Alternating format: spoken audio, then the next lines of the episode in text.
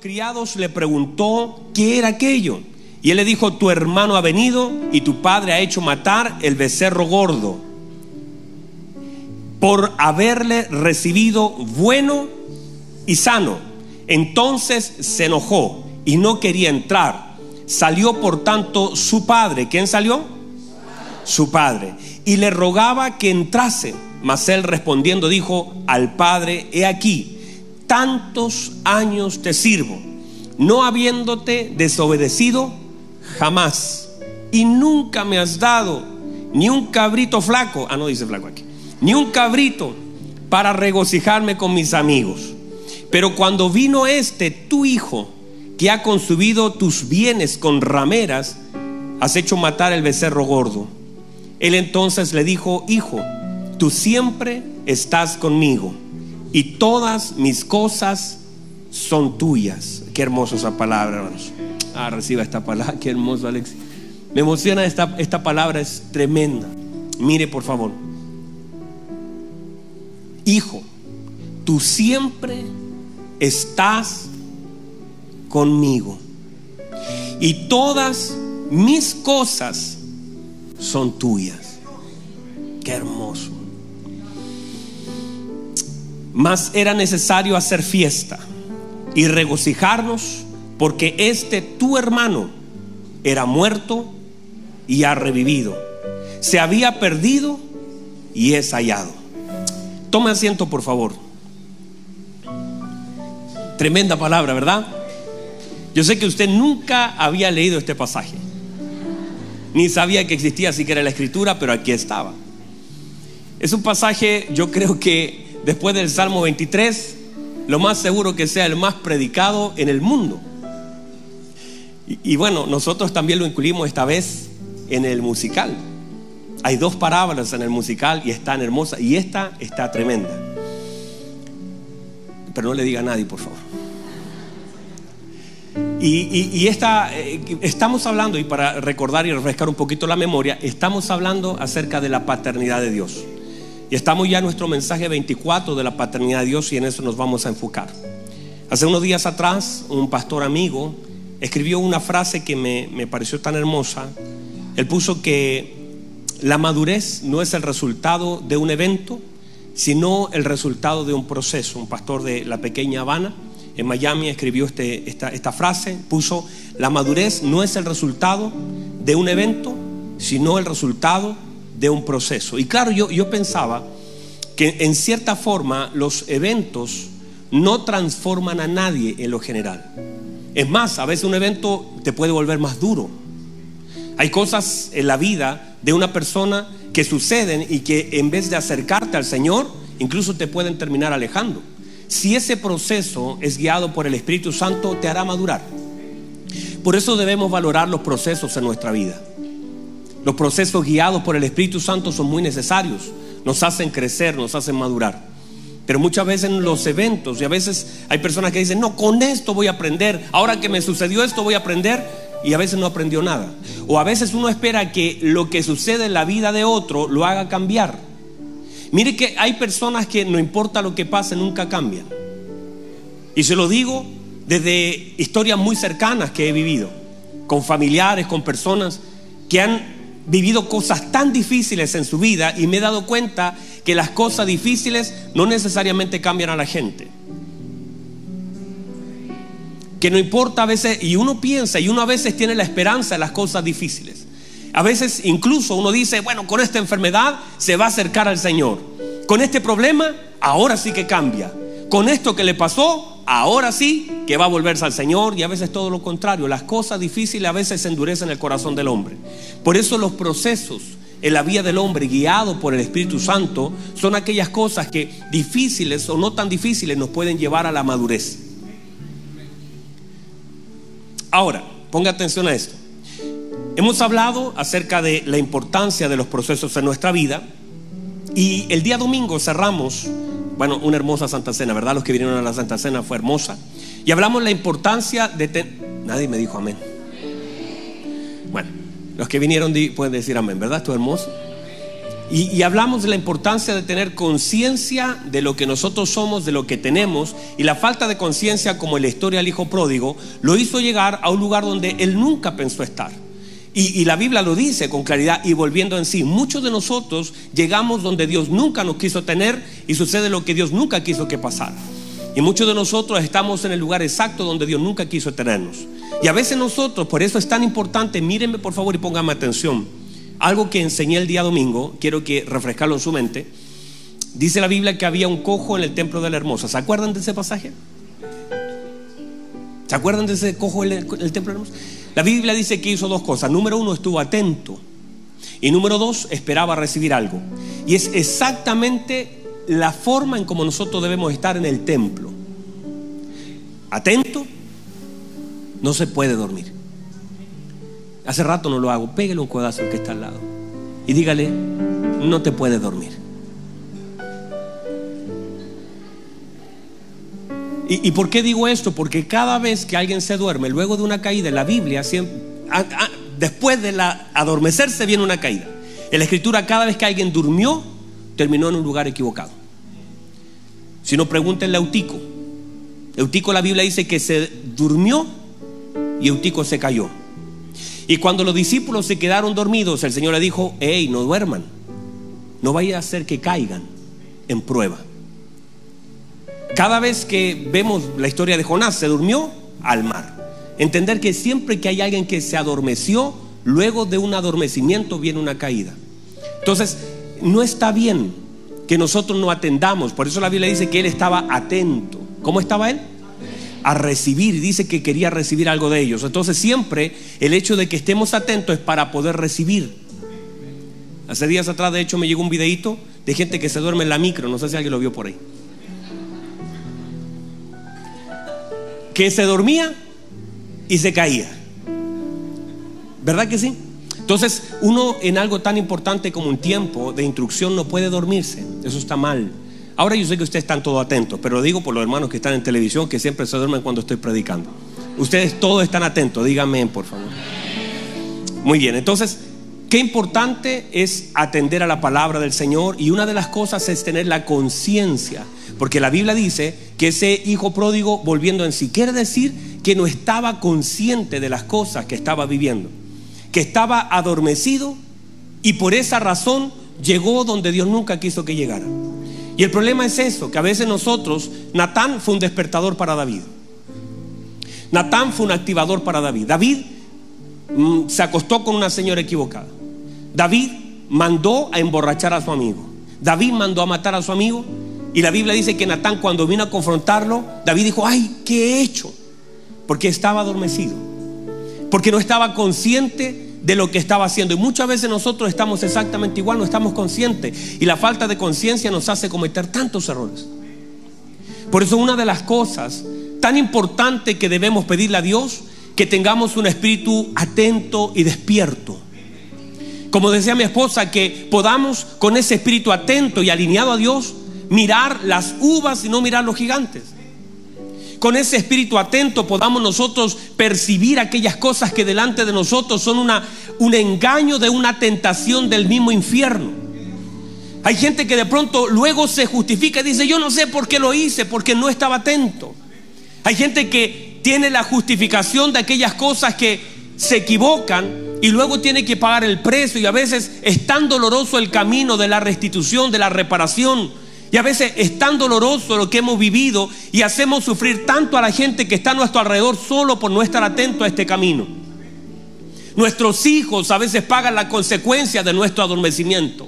Nuestras esposas, lo que decimos. Hay gente que se vuelve inconsciente de lo que dice y de lo que hace. Por eso lo que hablamos el día domingo por la tarde es tan clave. La Biblia dice, y el Señor sabiendo lo que el Padre puso en sus manos Usted tiene que saber lo que el Padre puso en sus manos. Usted tiene que tener conciencia de quién es usted y lo que usted tiene en sus manos. Usted tiene que estar claro quién es usted y lo que Dios espera que usted haga con lo que usted es. Usted tiene que estar consciente de que es un hijo de Dios. Porque esa inconsciencia de la posición que tenemos en Cristo nos hace orar de una forma equivocada. La inconsciencia de nuestra posición en Cristo nos hace sufrir de una manera equivocada. La inconsciencia de mi lugar en Cristo me hace llorar por cosas que debiese alegrarme. Y debiese alegrarme por cosas que a veces estamos llorando porque no sabemos que se nos ha entregado un lugar tan importante y trascendente en nuestra vida. Entonces la inconsciencia de mi posición me hace fallar. Mire lo que le dijo el Señor, erráis. Erráis ignorando las escrituras y el poder de Dios. Y a veces en nuestra vida siempre estamos equivocándonos por la falta de entendimiento y el adormecimiento de nuestra vida. No nos damos cuenta no es consciente, siempre está pidiendo algo que le falte, llorando por lo que no tiene y jamás agradece por todas las bondades del Señor sobre su vida. Por eso el apóstol Pablo dice, con lo que tengáis, estad contentos. O sea, lo que el Señor me ha dado es suficiente para agradecerle porque Él conoce mi necesidad.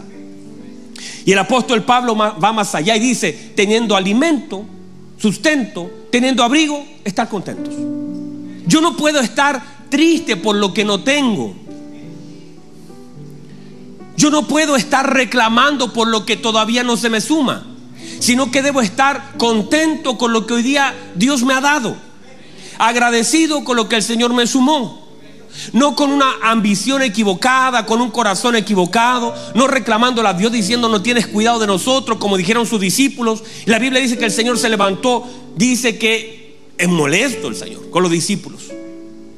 ¿Dónde está vuestra fe? El Señor se levanta molesto. El despertar de los discípulos al Señor fue, Señor, ¿acaso no tienes cuidado que perecemos? Y a veces nosotros sin darnos cuenta es exactamente la misma actitud que tomamos con el Señor, como que Él no se dará cuenta de lo que nosotros estamos viviendo.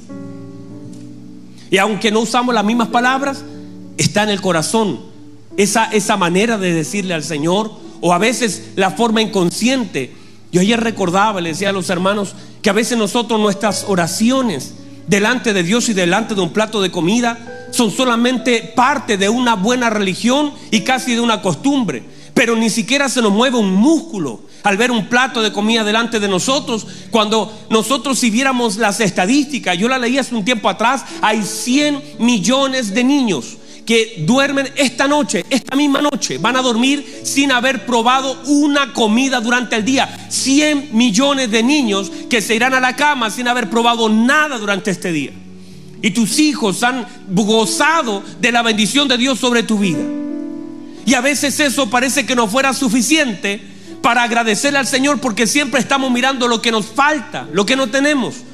Las cosas que queremos y deseamos en nuestro corazón sin agradecer profundamente y mirar un plato adelante y decir gracias Señor, porque nosotros no somos mejores que aquellos que no han comido. Por gracia, Dios nos ha dado alimento y debemos agradecerlo. Entonces hacernos conscientes de todo lo que Dios nos ha dado y alinear nuestra vida y no ser indiferente, porque una de las cosas más tristes es la indiferencia. La indiferencia a las cosas que Dios nos ha sumado y que el Señor nos ha dado por gracia y por misericordia. Me dice amén a eso. Muy bien, entonces todo lo que el Señor y el Padre nos da, estos bienes que vamos a comenzar a ver ahora, todo lo que el Padre nos ha sumado, porque el Padre solamente tiene bienes, cosas buenas. Vamos otra vez, el Padre solo tiene cosas buenas. Y todo lo que el Padre nos da es bueno. Y todo lo que proviene de Dios es bueno, agradable y perfecto. Y toda dádiva del Señor es buena para nosotros. Debemos aprender y por eso uno, uno como hijo debe aprender a reconocer lo que proviene de Dios. Yo no puedo confundir lo que proviene de Dios y lo que proviene del mundo. Yo no puedo tener inconsciencia de la naturaleza de las cosas que recibo y de la procedencia de lo que recibo. Yo debo aprender que lo bueno, perfecto y agradable proviene de Dios. Y debo aprender a identificar, uno sabe cuando está comiendo un plato de mamá. Uno sabe el pan de mamá y uno aprende a saborear lo que el padre hace. Uno tiene que aprender en la vida a identificar las cosas que provienen de Dios. Y uno debe entender que el Padre tiene cosas buenas para nosotros. Y lo que el Padre nos da, nos da en abundancia. Lo que el Padre nos da no solamente tiene un sentido, míreme por favor, lo que el Padre nos da no solamente tiene un sentido de yo gozarme, no me da poder para caerme, me da poder para compartir. Me da poder para entregar no es para caerme, no es para caminar sobre las aguas y, sacarme una selfie y mostrarlo. Lo que el Padre me da tiene el sentido de que llene mi corazón, sane mi corazón, pero ahora que yo lo he recibido pueda compartirlo con aquel que lo necesita. O sea, el sentido de todo lo que yo recibo de Dios tiene un sentido también de parte de Dios y un propósito de que yo sea un catalizador que pase por mi vida, pero que alguien más reciba lo que yo también he recibido por gracia y que yo pueda compartir por gracia lo que por gracia he recibido. El Señor dijo esto, míreme por favor, el Espíritu de Dios está sobre mí pero ¿qué sentido tiene que entienda, sepa y reciba el Espíritu de Dios si en mi vida se estanca? Si solamente yo soy un depósito cerrado. Pero cuando entiendo que el Espíritu de Dios está sobre mí y Él dijo, y me ha ungido el Señor, ¿para qué? Para dar buenas nuevas. Me ha ungido para predicar, me ha ungido para sanar, me ha ungido para libertar, me ha ungido para compartir, me ha ungido para llevar buenas noticias, me ha ungido, pero con un propósito. Mi propósito es que lo que el Padre me ha dado en abundancia, yo lo pueda compartir con alguien. Somos esa vasija que teníamos un poquito de aceite, que éramos poca esperanza. Pero cuando el Señor nos tocó, nos puso otras vasijas delante para que con lo que el Señor ha hecho en nosotros, nosotros podamos ser vertidos en otras vasijas vacías. O sea, esa vasija es usted y soy yo. Esa vasija que estaba media vacía, poquitito, tiene un poquitito de aceite, un poquitito de nada. Pero ahora que el Señor ha llegado a mi vida, ahora yo tengo la misión dada por Dios y la unción dada por Dios de vertirme en otras vasijas que están vacías y que necesitan recibir lo que Dios ha puesto en mí. O sea, lo que Dios ha depositado en ti es para que también lo puedas dar a otros. Mire lo que dijo Jesús. Dijo, el que me ve a mí, ve al Padre. El que me oye a mí, oye al Padre. Porque yo no hablo por mi propia cuenta. Estar alineado con Dios es eso. Que la gente escucha al Padre por medio de lo que tú dices. Que la gente pueda abrazar al Padre por medio de tus abrazos. Que la gente pueda ver al Padre por medio de mi conducta. Por medio de mi fe y que eso es estar alineado al Padre. Es que la gente al oírte a ti sientan que Dios mismo hablando por medio de ti. Entonces, necesitamos como volver a entender la importancia de que somos un depósito y en la medida que nosotros recibimos lo que Dios nos da, nosotros al rebosar, por eso la Biblia dice que el Señor lleno del Espíritu Santo, y esa llenura del Espíritu Santo no es solamente para que yo dance y hable lenguas y que yo diga, oh, estoy lleno, sino que la pregunta es quién recibe, porque cuando tú estás lleno, si yo tuviera otro vaso aquí vacío y yo llenara este, la llenura de este alcanzaría a llenar otros. Entonces cuando eh, el salmista dice, mi copa está rebosando, lo que está diciendo es que a mí ya me llegó al límite, pero mientras estoy rebosando, lo que cae de mí bendice lo que está alrededor de mí. Por eso la Biblia dice que la unción viene de dónde? ¿Por dónde parte? por la cabeza, pero la Biblia dice que pasa por la cabeza, pero no son dos gotas de aceite, sino que cae por las barbas y luego toma las vestiduras y llega hasta el borde. Quiere decir que hay una sobreabundancia y cuando la sobreabundancia de algo toca mi vida, también bendice todo lo que está a mi alrededor. Si el problema es, mis queridos hermanos, y mírenme por favor y pongan atención, el problema es que muchas veces nosotros tenemos tan poco que ni para nosotros nos alcanza. Mire lo que dijeron aquellas mujeres para que no nos falte a nosotros para que no nos falte y para que no le falte a ustedes. Vayan a buscar a donde haya porque tenemos poco, ni para nosotros alcanza. Qué triste, pero mira el riesgo que por tener tan poco dejaron a unas fuera. Se les llamó prudentes, se les llamó a esas vírgenes que entraron prudentes, pero tenían tan poquitos que solamente alcanzó el aceite para su entrada, pero no tuvieron para darle a otro. Y por causa de no tener, esas cinco quedaron fuera porque esas que sí tenían no le alcanzaba a darle a otro. Y a veces nosotros, a veces nuestro aceite es tan poco que apenas alcanza para mi noche, para mi entrada, para mi consuelo. Pero tengo tan poquito que no tengo para compartir con nadie. Qué pena que otra persona quede fuera por falta de que yo tengo tan poco habiendo tanto. Es ilegal que mi vida yo tenga poco teniendo el Padre tanto para mí. Vamos. Es ilegal que yo tenga poquito, que yo no tenga capacidad, míreme por favor, de darle amor a alguien cuando el Señor dice que nos ha dado su amor sin medida. ¿Cómo, cómo yo voy no voy a tener algo para darle a otro si el Padre me ha dado todo en abundancia? Si el Padre te ha dado a ti en abundancia paz, gracia, amor, todo lo que hemos recibido de nuestro Padre es en abundancia. Y por tener abundancia, ahora la abundancia te permite compartir con otro. Pero es ilegal decir yo no tengo nada que dar porque tú estarías diciendo no tengo de la abundancia del Padre. Y hay gente que no alcanza a recibir tu amor por falta de esa abundancia en tu vida. Hay personas que están a tu lado que nunca han recibido una palabra, una caricia, un consuelo. Personas que están a nuestro alrededor que se están muriendo, se están quedando fuera de la puerta.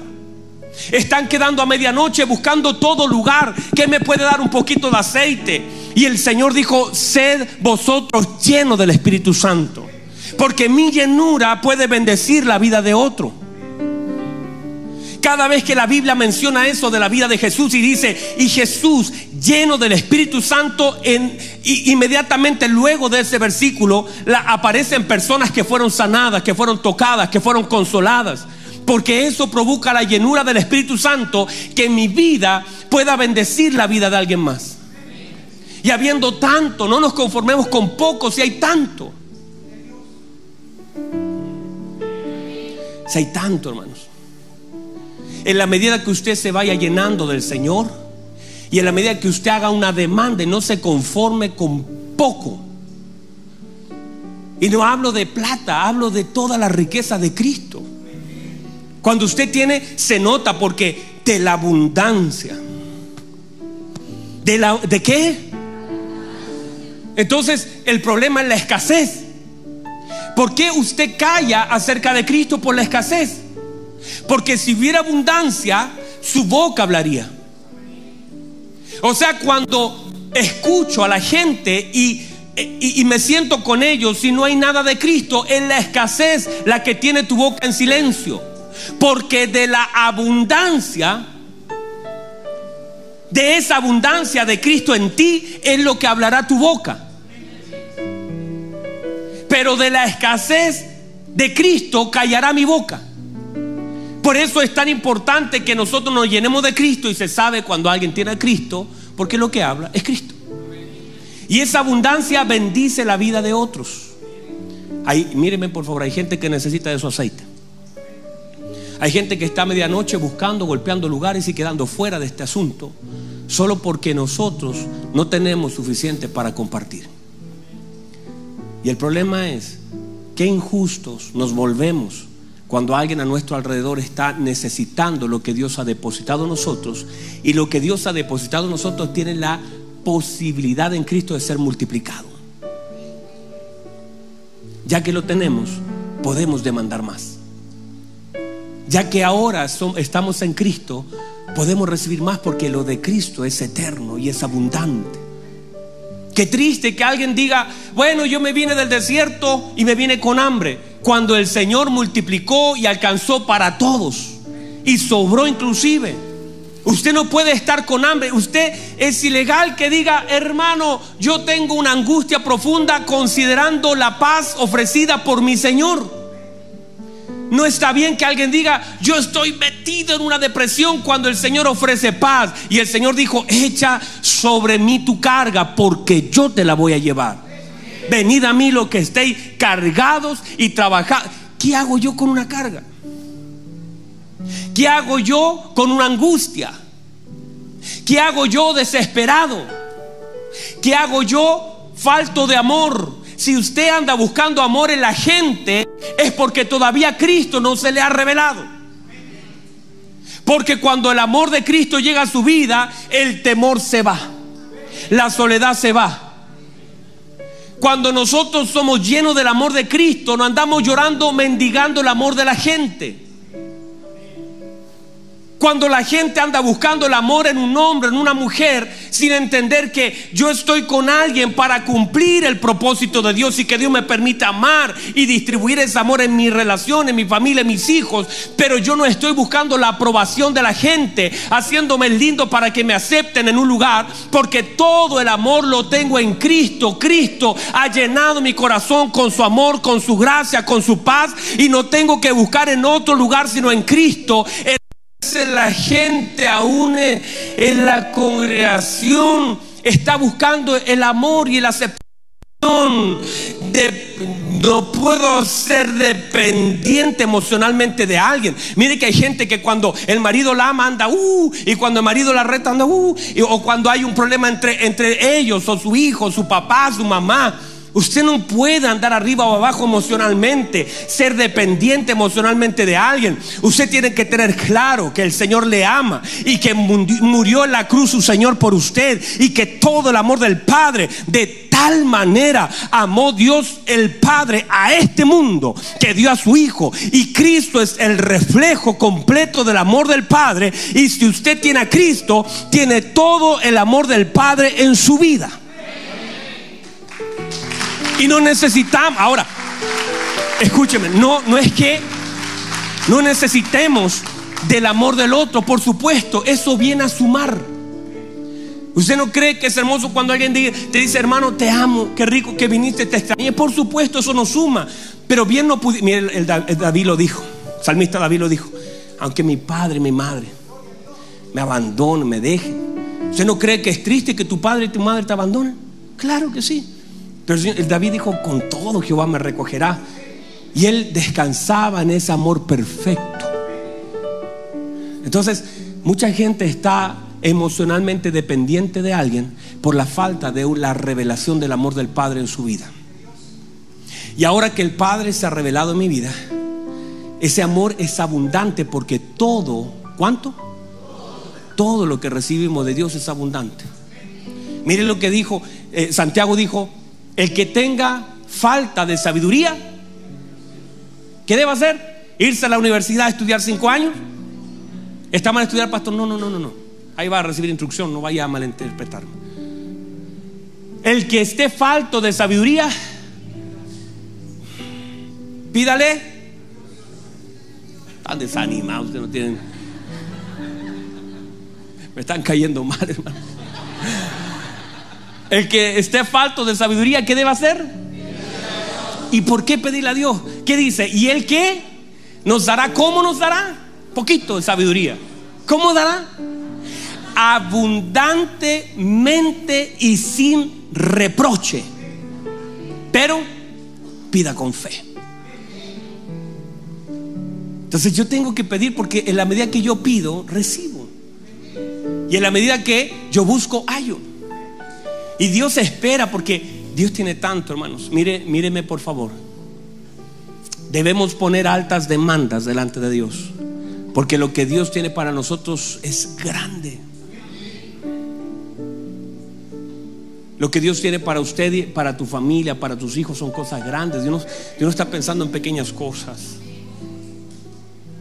Usted está pensando en algunos pasos y el Señor está pensando en kilómetros contigo. Y por eso a veces cuando veo, cuando veo a Dios en un asunto, cuando usted dijo uno y a usted dije, no, no es uno, son muchos. Cuando usted pensó que era solamente algo del Señor, a usted lo invitaron a una reunión y el Señor manifestó su amor y su gloria de una forma hermosa. Cuando usted dice, mire, a alguien le tiene que haber pasado esto, que de pronto lo que es la gracia de Dios te hace ver la dimensión de las cosas en una forma tal que una persona que ha gustado de la gracia de Dios se siente tan inmerecedora que su oración es, Señor, yo no merezco tanto. Yo no debería tener tanto. Y, aunque parezca, porque si te comparas en cualquier cosa, pero yo he oído, yo mismo he estado orando diciendo, Señor, me has dado tanto. Señor, gracias por tanto. Y alguien si me escuchara podría no entender eso. Pero el tanto de Dios es el entendimiento de esa gracia que golpea tu corazón y tú ves a tus hijos allí, tú dices, Señor, me has dado tanto. Tú ves el favor de Dios cuando la presencia de Dios llega a tu vida, te envuelve de tal forma que tú te sientes tan inmerecedor y ves la gloria de Dios tan grande y tú dices, Señor, gracias por darme tanto. Todavía no está pagada la cuenta, la, luz ni nada, pero tú, la presencia de Dios pone las cosas en su lugar y tú sientes que has recibido el tanto de Dios, esa gracia, que te sientes tan inmerecedor, no porque tienes arriba de tu mesa lleno de comida, sino porque ahora en el Espíritu estás percibiendo ese todo de Dios que sabes que aunque falten algunas cosas, en tu Espíritu sabes que tienes abundancia de todo, porque si tienes a Dios lo tienes todo y te sabes que eres dueño de tantas cosas, aunque todavía no lo ves, te sabes dueño y sabes que el Señor tiene sus bienes repartidos en tu vida. Ay, es que es algo, algo que no lo puedo explicar. No sé cómo explicarlo. Uy, yo no sé cómo explicarlo.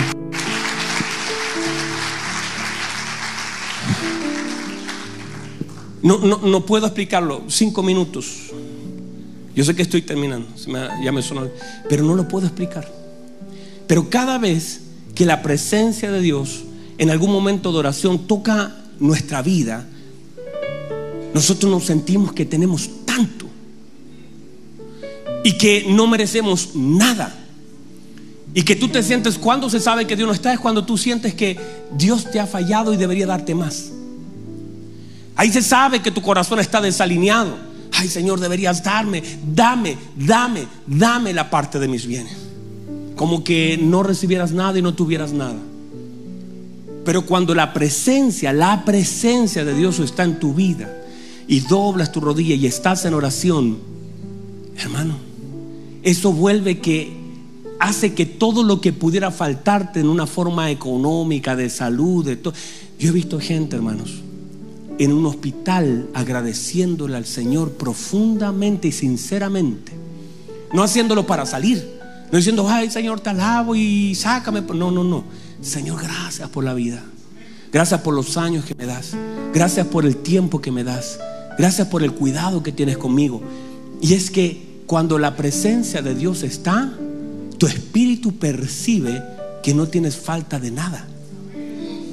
Y aún así, aunque la puerta continúe cerrada delante de ti, tú ya no tienes problema con eso. Porque sabes, te sabes lleno, completo. Uy, santo Dios. Cuando la presencia de Dios está en tu vida, te sabes completo. Y ya no hay esas necesidades y esas oraciones de reclamo, de, cuestionamiento, de que si no me das, Señor, y con ese orgullo en el corazón, porque cuando la presencia de Dios está en un lugar, tú comienzas a, ver las cosas en la dimensión correcta.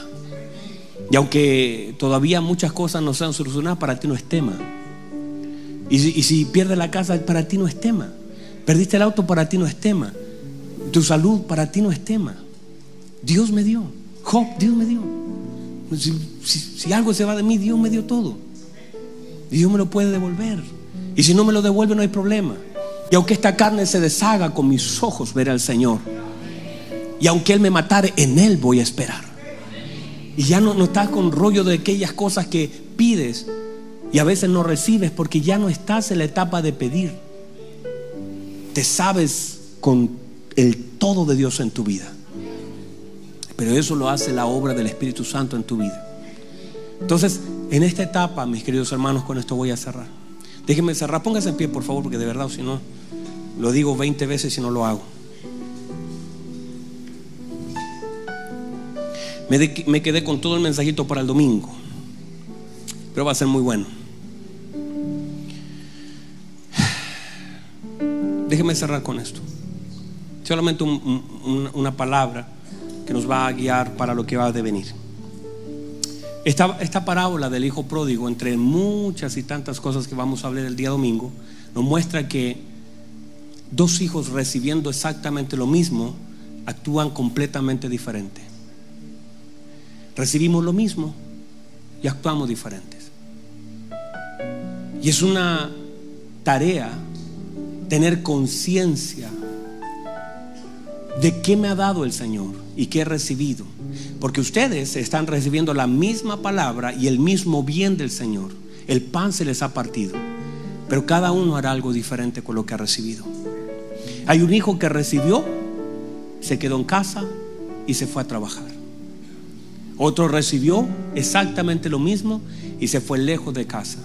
Esta palabra nos muestra cómo a veces recibiendo tanto de Dios nos alejamos tanto de Él. Y que a veces nosotros le pedimos a Dios algo que el Señor nos da, pero eso que nos da no quiere decir que vaya a alinear mi corazón a Él. Y tenemos un montón de gente que ha recibido tanto de Dios. Y si uno pudiera medir las cosas que ha recibido, esa porción de Dios en nuestra vida, ese favor de Dios, y ver tanta gente hoy recibiendo tantas cosas bellas y alejándose cada vez más.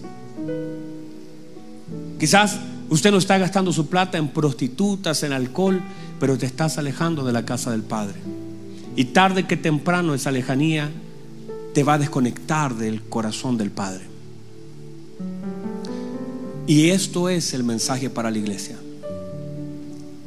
Que cuando recibas del Señor, ese recibir del Señor te haga amarle y servirle mucho más. Que en la medida que puedas entender lo que recibe, cada cosa que recibes, te lleve mucho más profundamente a amarlo y a servirlo. De tal punto que le puedas decir al Señor, Señor, tantos años te sirvo. Y puedas entender que ese servicio te abrió la puerta a que el Señor te diga, hijo, usted nunca me ha desobedecido y todas mis cosas son suyas por derecho de servicio, por la paternidad de Dios sobre su vida. Y que usted tiene derecho a la paz, al pan, a la gracia, al amor del Padre. Y que usted debe valorar tanto el tener al Padre en su vida. Y que el Padre, aunque tiene eh, de lo que vamos a hablar el domingo, tantos hijos, aquí habían dos, porque la capacidad de los hijos es la capacidad de un padre. Y usted puede notar que el padre tiene millones de hijos. Me pasa a mí que a veces atendiendo a Daniel me descuido de David. Y a veces atendiendo a David me descuido. Porque uno tiene ciertas capacidades, pero tu padre no te descuida. Porque su capacidad paternal es tal. Y muchos de ustedes fueron quizás el hijo menor, el hijo del medio, el hijo mayor, el descuidado. El... No importa, porque eso fue lo natural, pero el Padre Celestial Mire, muestra que atendía a uno y lo trajo adentro y estaba atendiendo al otro. Y, usted debe entender que su Padre tiene la capacidad de la eternidad en él. Mateo 10:30 dice una palabra tan hermosa que Jesús soltó como una perla en medio de ese pasaje. Dice, mi Padre sabe hasta cuántos cabellos tienen en su cabeza. Y cuando yo, cada vez que leo eso, ese, ese pasaje, yo digo, uy Señor, sabes tanto de mí, sabes más que yo de mí. Es, mi vida es tan conocida para ti, sabes tanto de, de mí, de mi vida, de mi cuerpo, de mi corazón, de lo que me pasa. Es más, le voy a decir esto y reciba esto, por favor. Puede ser que a usted algo se le haya olvidado pero no a Dios. Hay recuerdos que por causa del trauma que fueron provocados, a usted se le olvidó. Y fue tan doloroso que su mente hizo, lo vamos a poner acá en un rincón. A usted se le olvidó, pero no a Dios. Dios está tan consciente de quién es usted, de lo que le falta, de lo es más, de lo que ha de vivir. Dios está tan pendiente de sus hijos y yo quiero que te vayas con esta palabra. Está tan pendiente y tiene tanta claridad de quién eres tú, contó tus cabellos, sabe tu mañana, sabe tu ayer, escucha tu oración, sabe tanto de ti, sabe lo que pasará contigo los próximos años, sabe lo que pasará con tus hijos. El, tu futuro ya está en la mano de Dios, tu mañana está en la mano de Dios. Tienes un padre que te conoce profundamente. Pasó que muchos de nuestros padres no nos conocieron. No sabían, hay padres que de pronto ni cuenta se dieron que un hijo estaba en depresión, que un hijo estaba en droga, que un hijo estaba solo, que un hijo estaba siendo golpeado. Mire, hay padres que tomaron a sus hijos y lo dejaron en la casa del vecino y el vecino abusaba de él y el padre pensaba que lo estaba haciendo bien. Nunca, hay padres que nunca supieron nada. Pero no vayas a pensar que tu Padre Celestial es igual que tu Padre Natural. Tu Padre sabe quién eres tú sabes lo que te pasa, sabe lo, que hay en lo profundo de tu corazón, conoce de tus fracasos, conoce, David lo, lo entendió con tanta claridad y dijo, ay Señor, ¿dónde huiré de tu presencia? ¿Dónde huiré de tu presencia? Tú conoces mi acostar y conoces mi levantar. Todos mis caminos te son conocidos. Aún dice, la palabra no está en mi boca y usted ya la conoce toda. En tu libro estaban escritas todas las cosas antes de que estas fueran. Mi embrión vieron tus ojos. Y fui entretejido en lo profundo. Entender que el Señor te conoció antes de que tú lo conocieras a Él. Y sabe exactamente lo que pasa contigo. Cierren sus ojos, por favor. Se lo voy a volver a recordar.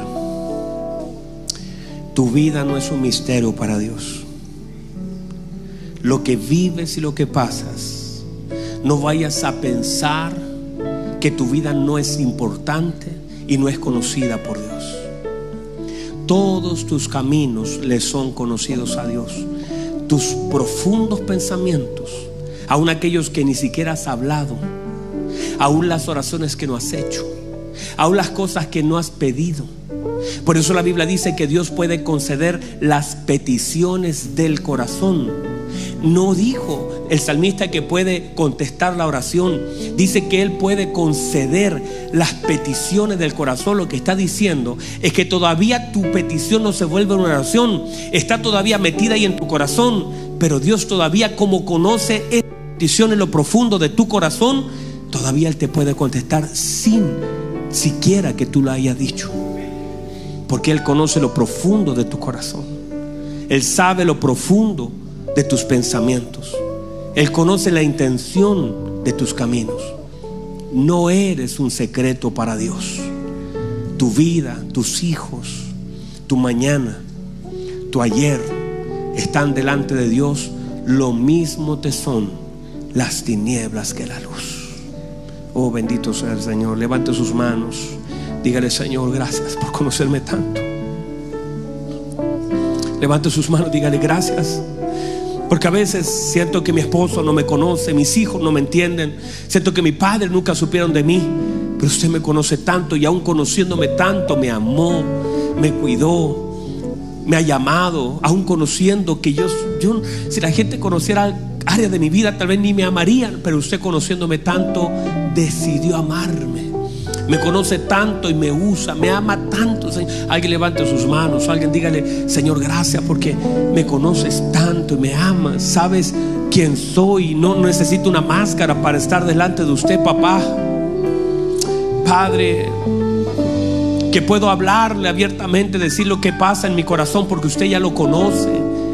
Usted sabe lo que hay en mi corazón profundamente, las motivaciones de mi corazón, lo que hablo y lo que callo usted lo conoce.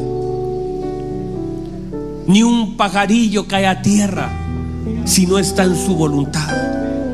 Vamos, levante sus manos, por favor. Honra, dígale gracias, Señor. Gracias por conocerme, gracias por amarme, gracias por abrazarme, gracias, Señor. Levante sus manos, Padre, gracias, gracias, gracias, gracias. Que alguien pueda conectar con esta palabra. Que alguien pueda recibir su palabra. Adórela, adórela a su Padre que conoce su acostar y su levantar, sus fuerzas. Él conoce cómo está el estanque en tu vida. ¿Cuánto te queda de benzina? Él sabe cuánto te queda. Él sabe lo que pasa en tu corazón. Él conoce cosas que ni tú conoces de tu cuerpo. Él sabe que hay cosas que están mal ahí en los riñones. Él sabe que hay cosas que están mal ahí en los pulmones. Tú nunca te has hecho un chequeo, pero, pero el Señor sabe y por eso, en el nombre de Jesús, tú puedes decir, Señor, tú que conoces mi cuerpo, sana mi cuerpo. Lo que esté dañado, sánalo, Señor. Todavía no hago un chequeo y tú ya sabes dónde está el problema. Tú puedes sanar mi cuerpo. Vamos, levante sus manos, honra al Señor.